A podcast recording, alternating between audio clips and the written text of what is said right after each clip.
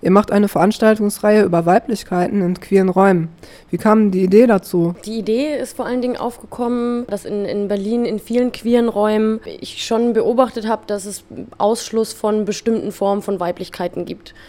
Also wie zum Beispiel blöde Sprüche oder ähm, blödes Angucken.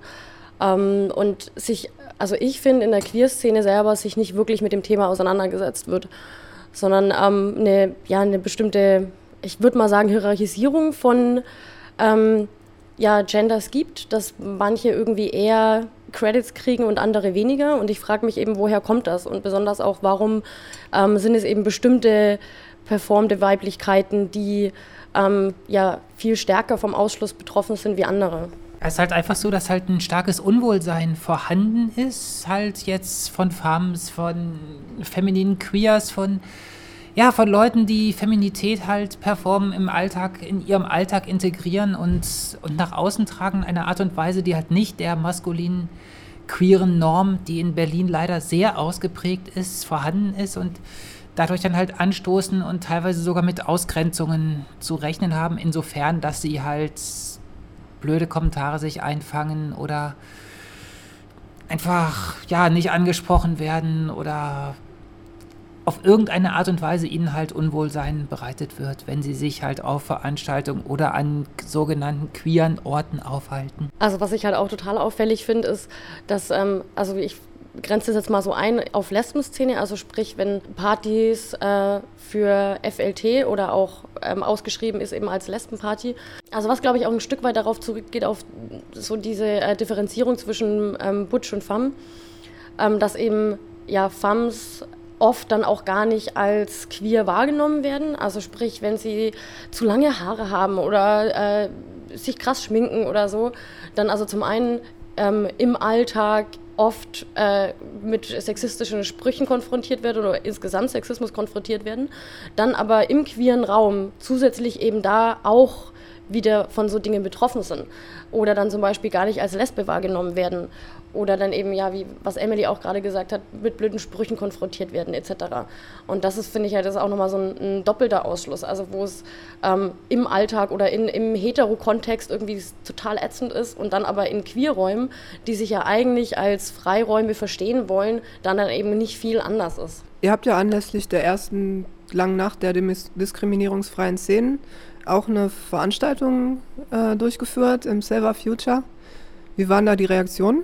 Oder ähm, wie ist das gelaufen? Also ich fand es sehr gut angenommen worden. Das Silver Future war jetzt nicht richtig voll, aber es gab viel Feedback. Es gab einen Workshop, den ich halt auch angeboten hatte zum Thema Feminität und Femmes in queeren Räumen.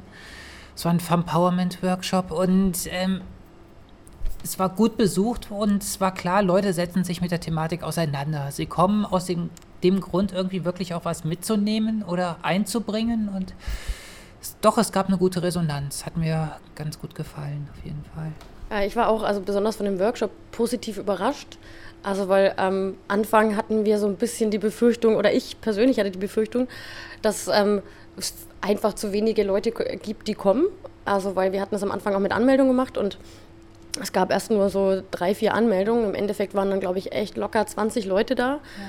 Und auch im Vorfeld, wir haben E-Mails gekriegt von Leuten, die gesagt haben, ich kann leider nicht kommen, aber ich finde es total gut, dass ihr das macht und sich ähm, ja, total gefreut haben, dass es endlich mal dieses Thema thematisiert wird. Und ähm, auch beim Workshop selber fand ich es ähm, total toll, wie viele unterschiedliche ja, Leute da waren, dass es eben nicht so ein Stereotyp-Ding war, wo ich irgendwie mir hätte vorstellen können, dass ich ähm, für einen Femme-Empowerment-Workshop nur bestimmte ähm, Femmes angesprochen fühlen und das war eigentlich nicht so. Also ich fand das eigentlich echt gut gemischt, dass ähm, ja viele unterschiedliche Identitäten, Leute, die sich klar als Femme definiert haben, andere, ähm, die Femme einfach sexy fanden, ähm, ja auch Leute, die das Pronomen er bevorzugen, andere Verbindungen zu dem ähm, Femme-Konzept hatten und von daher echt ja eine, eine äh, schöne Bandbreite von unterschiedlichen Leuten da waren und dementsprechend die Diskussion eben auch echt ja, ich fand es total toll. Wie definiert ihr beiden einen Femme? Oh, die Frage aller Fragen. Nein, ich nichts. Kann man das denn definieren? Ich glaube, ich glaub, das ist undefinierbar irgendwie. Also wahrscheinlich, wenn du 100 Femmes fragst, wirst du 100 Antworten kriegen darauf.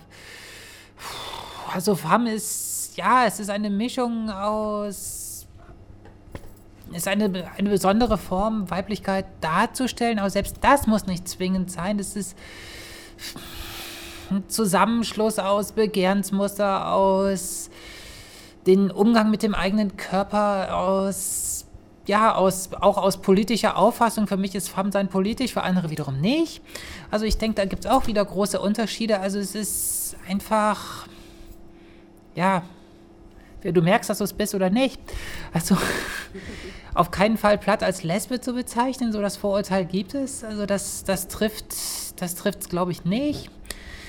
Äh, auch wenn ein Großteil sich als lesbisch definieren, aber es ist ja halt auch mittlerweile klar, halt auch bi auf jeden Fall, geht ja gar nicht anders. Und ähm, ja, es ist ja unbeschreiblich, einfach weil es halt auch unterschiedliche Ausdrucksformen gibt. Irgendwie, es gibt nicht die Femme, es gibt unterschiedlichste Möglichkeiten, Feminist zu, Feminist zu leben. Also, ach, ich kann es nicht beschreiben. Was sagst du?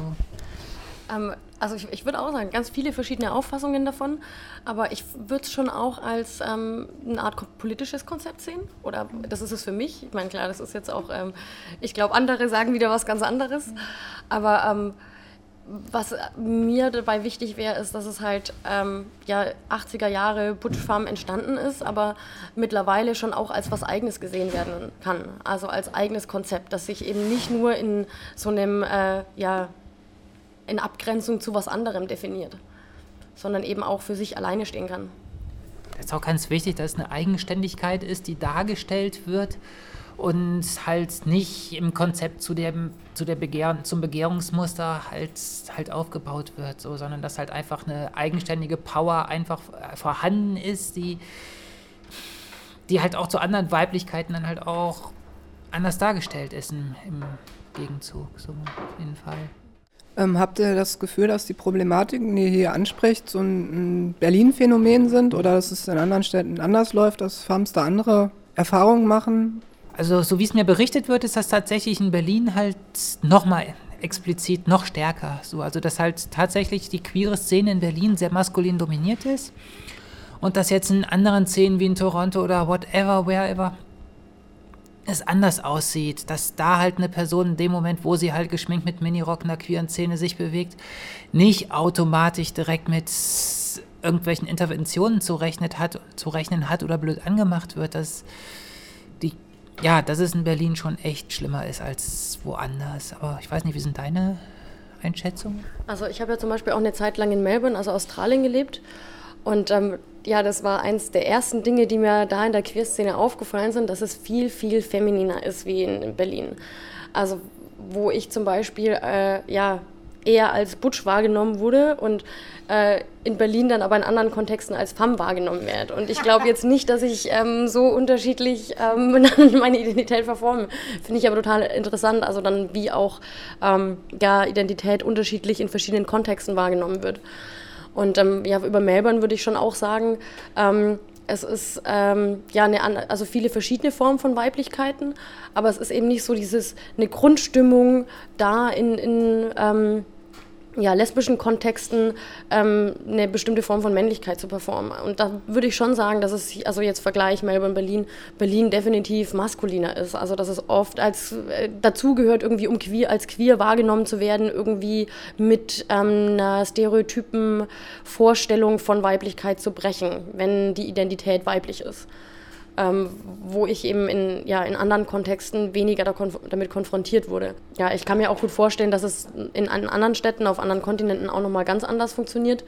Aber ähm, ja, ich würde schon sagen, dass es in Berlin insgesamt, oder zumindest ist mein Eindruck, ich würde es nicht sagen Anspruch, aber schon, ja, es häufiger ist, dass ähm, Männlichkeiten performt werden oder äh, mit Weiblichkeiten gebrochen, also so die Forderung, dass damit gebrochen wird. Was gibt es so zu erwarten von euch in puncto Veranstaltungen in nächster Zeit und Inhalten? Also, ähm, wie gesagt, es ist eine Reihe, das heißt, also es sind jetzt erstmal ganz viele Ideen, wo wir jetzt gucken müssen, irgendwie, was wir genau wie umsetzen können. Aber was auf jeden Fall schon steht, ist noch eine Kate Bush Party. Die wird es im Dezember geben. Also was uns halt auch wichtig ist, also wir haben eben die erste Veranstaltung äh, mit Workshop und Performances und ja, ganz viel anderen Sachen, Make-up-Workshop etc. Ähm, damit angefangen, also sprich was, was ähm, irgendwo zwischen ähm, Party, Spaß und Diskussion steht und haben aber auch noch vor, ähm, ganz klare Diskussionsveranstaltungen zu machen, vor allen Dingen auch ähm, Partys. Und dazu gehört dann eben die Kate Bush Party, die im, Dezember sein wird, wo es dann eben auch darum geht, ähm, ja, äh, Spaß haben, sich selber feiern, Weiblichkeiten zu feiern. Wann und wo ist die? Also die Kate Bush Party wird am 9. Dezember im Silver Future stattfinden, also Weserstraße 206 in Neukölln. Dann im, nehme ich mal an, Januar, Februar oder so, vielleicht eher Februar, wird es dann auf jeden Fall noch das Pussy-Stübchen mit Mimi und Pia geben. Das ist aber noch nicht gen genau klar, wann es das geben wird. Aber da geht es dann vor allen Dingen um äh, Sextoys, was für verschiedene Arten gibt es da, ja, Selbstbefriedigung etc. Und ähm, was auch noch in Planung ist, was aber noch total äh, ja, unsicher und ungeplant ist, aber die Idee auf jeden Fall wäre dann eine Diskussionsveranstaltung eben zu Weiblichkeiten im queeren Raum. Haben diese Sexarbeits- und Selbstbefriedigungsthemen auch mit Femme zu tun? Nicht, nicht unbedingt mit Femme, aber mit ähm, Weiblichkeiten und Sexualität. Also ich finde es total schwierig, so Themen wirklich äh, ja, voneinander abzugrenzen. Und ähm, Femme ist für mich auch nur ähm, ja, eine bestimmte Form die eben auch nicht klar definierbar ist, aber trotzdem eine Form von Weiblichkeit. Und es gibt da darüber hinaus noch ganz viele andere. Und deswegen nennen wir die Veranstaltungsreihe auch Weiblichkeiten, also eben immer Mehrzahl. Sonst noch was, was ihr sagen oder erzählen wollt? Was wir noch nicht gesagt hatten, dass eventuell im Frühjahr halt zum Thema Sexarbeit noch was kommen wird, irgendwie im Rahmen einer Ausstellung, die es halt im Frühjahr hier geben wird in Berlin und wo eventuell dann, dann das halt noch so ein bisschen in Planung dann halt hier im Silver Future zu der Thematik was sein wird, weil von den ausgestellten Leuten ganz viele Leute auch Sexarbeiterinnen sind und es wird halt auch eine politische Plattform darstellen, die ähm, halt zu verschiedenen Themen, was halt vonnöten ist, halt nicht nur Sexarbeit, klar, es ist halt alles, was halt äh, sich mit der Thematik LGBTI auseinandersetzt wird, wird das halt, wird's halt sein. Also Türkei ist auch ein krasses Pflaster an dem Punkt irgendwie, wo es auch ganz, ganz viel zu machen gibt, so auf jeden Fall. So wie, in anderen, so wie in anderen Ländern auch. Magst du noch was kurz zu dem Scene erzählen? Diese erste Veranstaltung war ja auch connected irgendwie zu der Ausgrenzung von Feminitäten in der queeren Szene in Berlin. Und dazu wird es wird es jetzt auch, also beziehungsweise wenn, die, wenn dieses Interview ausgestrahlt wird, ist es bereits, äh, bereits erschienen, ein Ziehen geben irgendwie, das ein Ziehen zum Thema, zu genau dieser Thematik, wo verschiedenste Leute halt ihre Erfahrungen mit Ausgrenzung von Weiblichkeiten, also viele Femmes haben darin geschrieben, aber halt auch durchaus Leute, die sich nicht als Femme definieren, ähm, in der queeren Szene halt zum Ausdruck bringen halt teilweise wird es auch theoretischen Background geben, teilweise einfach nur Erlebnisberichte, wie es den Leuten ergangen ist in dieser Szene. Genau, am 26. wird es erscheinen.